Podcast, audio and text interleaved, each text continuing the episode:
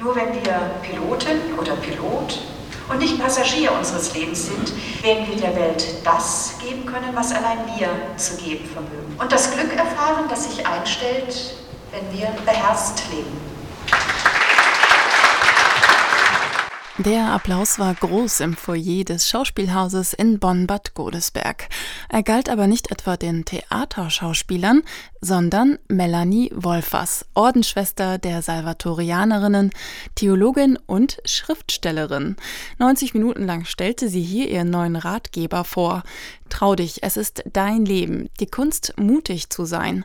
So der Titel. Eine Lesung, die begeisterte. Mich hat beeindruckt, wie Schwester Melanie auf den Punkt nochmal gebracht hat, was unserer Zeit besonders fehlt, dass Menschen wieder den Mut haben, bei sich selber anzukommen. Man spürt schon, dass sie das, was sie spricht, auch so lebt und dass das ganz aus ihr kommt. Und das hat mich schon überzeugt. Das war ein Vortrag ohne Klerikales, aber mit wirklich urchristlichen Botschaften. Mir hat gefallen die Komplexität des Themas in so einer einfachen Sprache rüberzubringen. Das hat mir imponiert. Melanie Wolfers promovierte in theologischer Ethik und war lange in der Hochschulseelsorge in München tätig.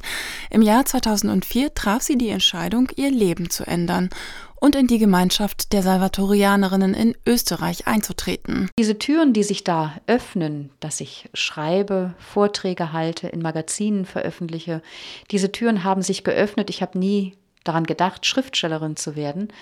Aber ich bin es geworden, auch durch die Anfragen von anderen und dem, dass ich merke, meine Bücher helfen Menschen, über ihr Leben nachzudenken und für sich zu einem friedvolleren, freudvolleren, freieren Leben zu finden. In ihrem neuen Ratgeber Die Kunst mutig zu sein beschreibt die Ordensschwester das Lebensgefühl vieler Menschen, die ihr in ihrer langjährigen Beratungspraxis begegnet sind. Wir leben in einer Gesellschaft, die von vielen Ängsten geprägt ist und mit Angst wird Politik gemacht und ich bin überzeugt, dass viele Menschen sich im privaten Bereich, im Arbeitsleben und im gesellschaftlichen mehr Mut wünschen.